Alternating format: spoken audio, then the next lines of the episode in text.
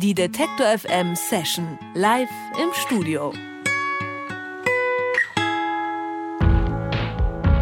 Wenn du es liebst, mach es einfach. Diesem Motto folgen Poems for Jamiro schon, als sie sich vor fünf Jahren finden. Sie fangen an in Lübeck als kleines Projekt der Musikstudentin Nina Müller. Nina nimmt Kollegin Laila Nüsteen zur Unterstützung mit auf Tour. Aus ein paar geplanten Shows werden über 100. Und aus dem Songwriter-Projekt mit Klavier und Geige ein vielseitiges Elektropop-Duo.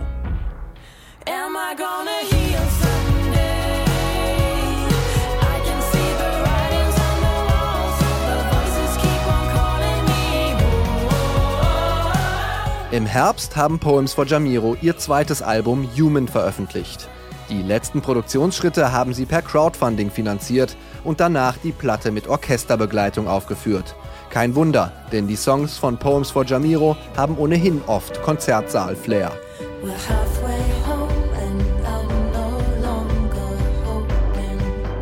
Aktuell sind Poems for Jamiro wieder zu zweit auf Deutschland-Tour und passen deswegen auch viel besser in unser Detektor FM Studio, wo sie eine kleine Session für uns spielen. Und hier sind sie jetzt. Hallo Nina, hallo Laila. Hallo. Hallo. Sagt man Nüsten? Ja, es ist genau richtig. Ihr seid der erste Radiosender jemals, der meinen Namen richtig ausspricht. Wow. Ein Schulterklopfer für uns auf jeden Fall. Schön, dass ihr beide da seid. Ich freue mich. Wir freuen uns auch sehr.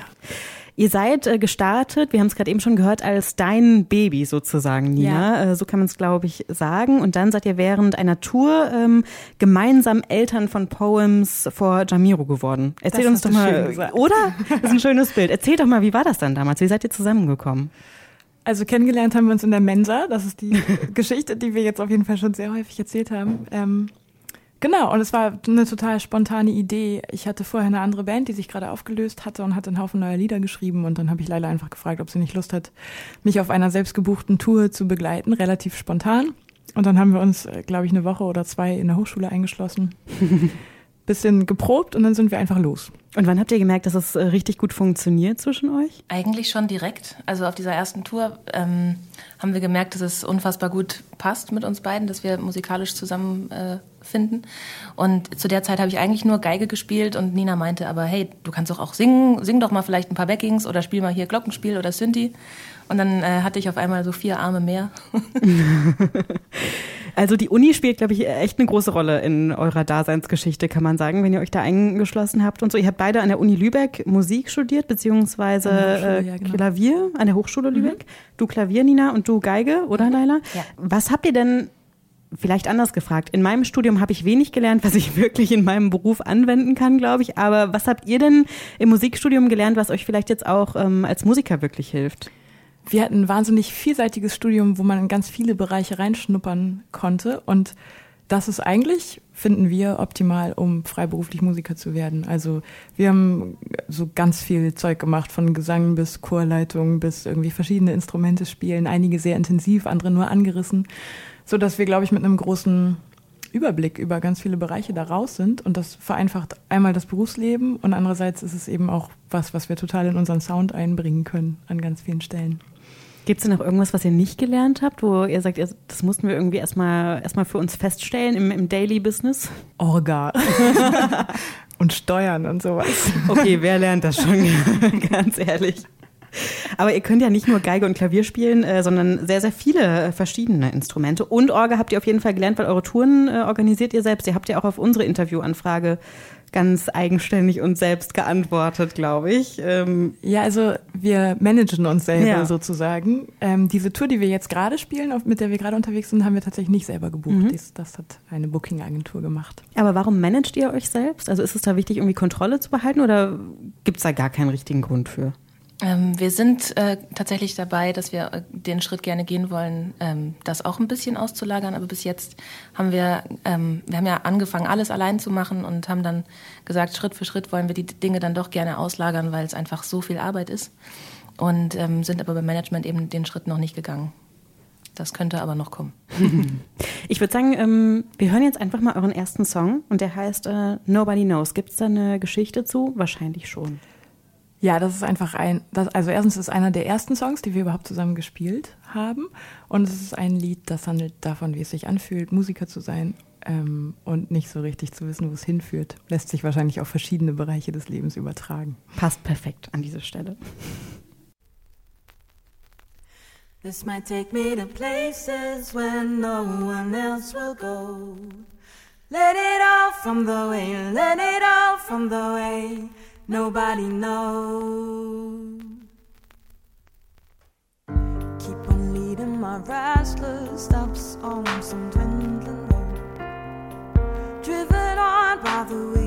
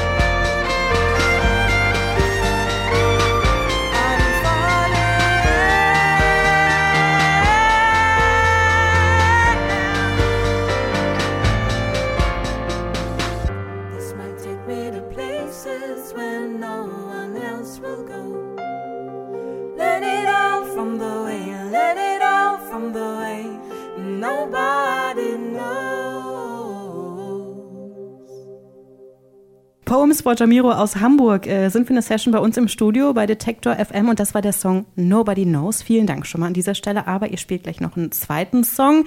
Vorher äh, wollen wir noch ein bisschen quatschen und ich äh, packe jetzt hier mal die Klischeefrage schlechthin für Musikerinterviews aus, euer Bandname. Poems for Jamiro, der ist abgeleitet von einer Fantasy-Story, die du, Nina, als Achtjährige geschrieben hast. Stimmt das? Acht war ich nicht, ich war ein bisschen älter. okay, aber so ähnlich. Was hat denn diese Geschichte, die du da geschrieben hast, mit eurem Musikprojekt zu tun? Also Yamiro ist eine Figur, die vorkommt in dieser Geschichte und ähm, steht einfach nur sinnbildlich für kindliche Kreativität. Also deswegen steht er jetzt im Bandnamen so. Ähm, weil die Idee dahinter ist, dass, dass man als Kind halt einfach ein Buch geschrieben hat, weil man Bock hat, ein Buch zu schreiben. Und es ging nicht darum, irgendein Ziel zu erreichen damit oder irgendwie erfolgreich zu sein oder sonst irgendwas, sondern man hatte einfach Bock, was zu machen äh, aus der puren Kreativität heraus. Und ich habe ähm, im Laufe meiner Musiklaufbahn, äh, die schon länger ist, als es diese Band gibt, auf jeden Fall gemerkt, dass einem das schnell abhanden kommen kann. Und ähm, als wir uns getroffen haben, Leila und ich, und beschlossen haben, zusammen Musik zu machen, war das auf jeden Fall unser oberstes Ziel, dass wir das nicht aufgeben wollen, sondern einfach Musik machen, um Musik zu machen. Und wie schafft ihr das, dass ihr das äh, wirklich beibehaltet, diese, ähm, ich sage jetzt mal einfach unbekümmerte Herangehensweise? Also natürlich geht es manchmal unter, gerade in der letzten Zeit, wenn, wenn so viel äh, los ist, gerade mit Orga zum Beispiel. Ähm, dann äh, manchmal denkt man schon so, oh, es ist viel Arbeit und es fühlt sich nicht immer so leicht an. Aber ähm, immer wenn wir zusammen Musik machen, und das passiert meistens sehr intuitiv, also jedes Mal, wenn wir uns treffen, fangen wir eigentlich sofort an zu singen. Ich weiß auch nicht warum. Ähm, dann denke ich immer wieder, boah, ist das krass, es äh, fließt einfach und dann ähm, will man wieder weitermachen. Jetzt habt ihr eben gesagt, ihr überlegt euch eben jetzt auch ein Management zu suchen, so einen Schritt weiter zu gehen. Und ich glaube, ich verstehe das voll, wenn man sagt, man kann irgendwie den ganzen Orga-Kram einfach auch abgeben. Aber habt ihr da auch ein bisschen Sorge, dass dann eben diese Unbeschwertheit äh, verloren gehen kann, auch wenn man so ein Stück in die Professionalität, sag ich mal, weitergeht? Ja, schon. Aber ich glaube, dass es total wichtig ist, einfach zu gucken, ähm, wer im Team ist was zwischenmenschlich so passiert. Das erleben wir auch immer wieder, wenn wir auf Tour sind und auch jetzt zum Beispiel, wo wir noch äh, Bandmusiker dabei haben und einen Tonmann dabei haben und so. Es muss immer, es muss immer viel Liebe dabei sein, auf jeden Fall. Ihr habt eben beim Soundcheck äh, erzählt, es ist jetzt für euch wieder was ganz anderes, wieder zu zweit zu spielen, weil ihr ja eben, wie du es auch gerade schon gesagt hast, mit ganz vielen Musikern unterwegs wart. Ihr habt euch orchestral ähm, begleiten lassen. Was ist denn euch eigentlich lieber? Tatsächlich diese Gigs mit Pauken und mit Trompeten oder kleine äh, Clubkonzerte einfach zu zweit? Jetzt gerade ist es wahnsinnig luxuriös, mit anderen Musikern unterwegs zu sein, weil wir ja sonst eigentlich immer äh, sehr viel gleichzeitig machen müssen und nicht ganz so viel Aufmerksamkeit für den Raum und das Publikum haben. Und ähm, das ist schön, dass man jetzt einfach ein bisschen was abgeben kann, es trotzdem voller klingt. Und äh, vor allem haben wir noch zwei andere Gesangsstimmen dabei, mit denen wir dann schon so einen Minichor aufbauen können. Und ähm, ich glaube, die Abwechslung macht es. Wir spielen sehr, sehr gerne zu zweit, auch ganz akustisch. Wir spielen super gerne mit Orchester. Das haben wir auch ein paar Mal gemacht im letzten Jahr. Und ähm, ja, der Luxus ist einfach, dass man die Abwechslung hat. Aber euer Sound hat sich ja im Vergleich zum ersten Album auch doch irgendwie stark verändert, kann man sagen. Ne? Da ist mehr Pathos drin. Wie kam es zu dieser Entwicklung? Also ist das auch irgendwie unbekümmert entstanden oder habt ihr da vielleicht auch vorher gesagt, wir wollen jetzt irgendwie aktiv was anders machen oder irgendwie anders klingen? Nee, es ist äh, äh tatsächlich irgendwie natürlich gewachsen. Wir waren wahnsinnig viel auf Tour, zu zweit auf Tour. Äh, in Skandinavien halt viel. Also ich glaube, es ist viel Einfluss so aus, aus Schweden und aus Island und so. Musikalischer Einfluss drin in der Musik. Und der Sound hat sich tatsächlich selbst dahin entwickelt, weil wir eben angefangen haben, ähm, uns mit elektronischer Musik zu befassen, weil wir nach mehr klingen wollten als nach einem Singer-Songwriter-Duo.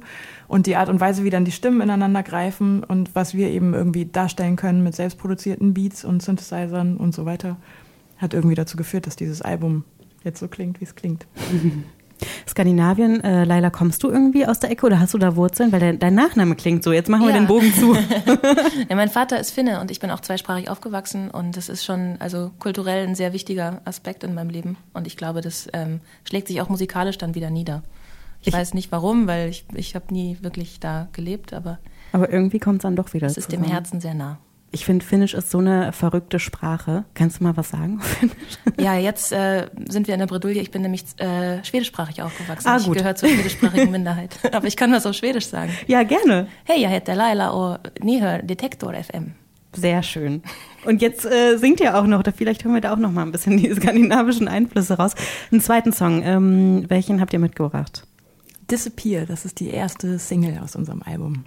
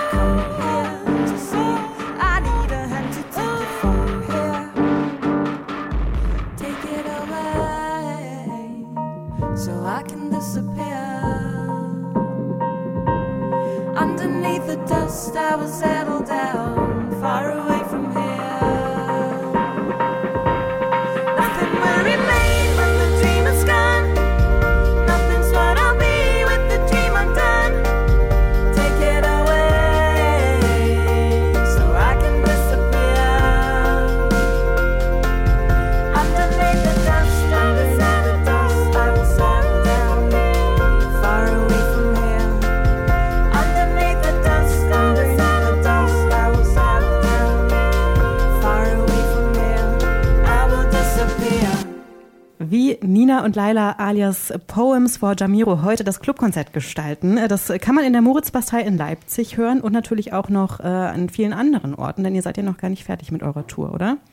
Was wartet noch auf uns? Wir sind dem Ende nahe tatsächlich. Es kommt nur noch Lübeck und Hamburg. Aber zwei Orte auf jeden Fall noch und dann habt ihr ja auch Heimspiel in Hamburg. Das heißt, das wird doch immer bekanntermaßen die größte Party am Ende. genau, da äh, treten die beiden nämlich auf und bei uns waren sie hier im Studio bei Detektor FM, haben eine Session gespielt und ich bedanke mich äh, sehr für euer Kommen. Danke für die Wir Einladung. sehr. Und diese Session gibt es zum Nachhören und Nachsehen online auf detektor.fm. Die Detektor FM Session live im Studio.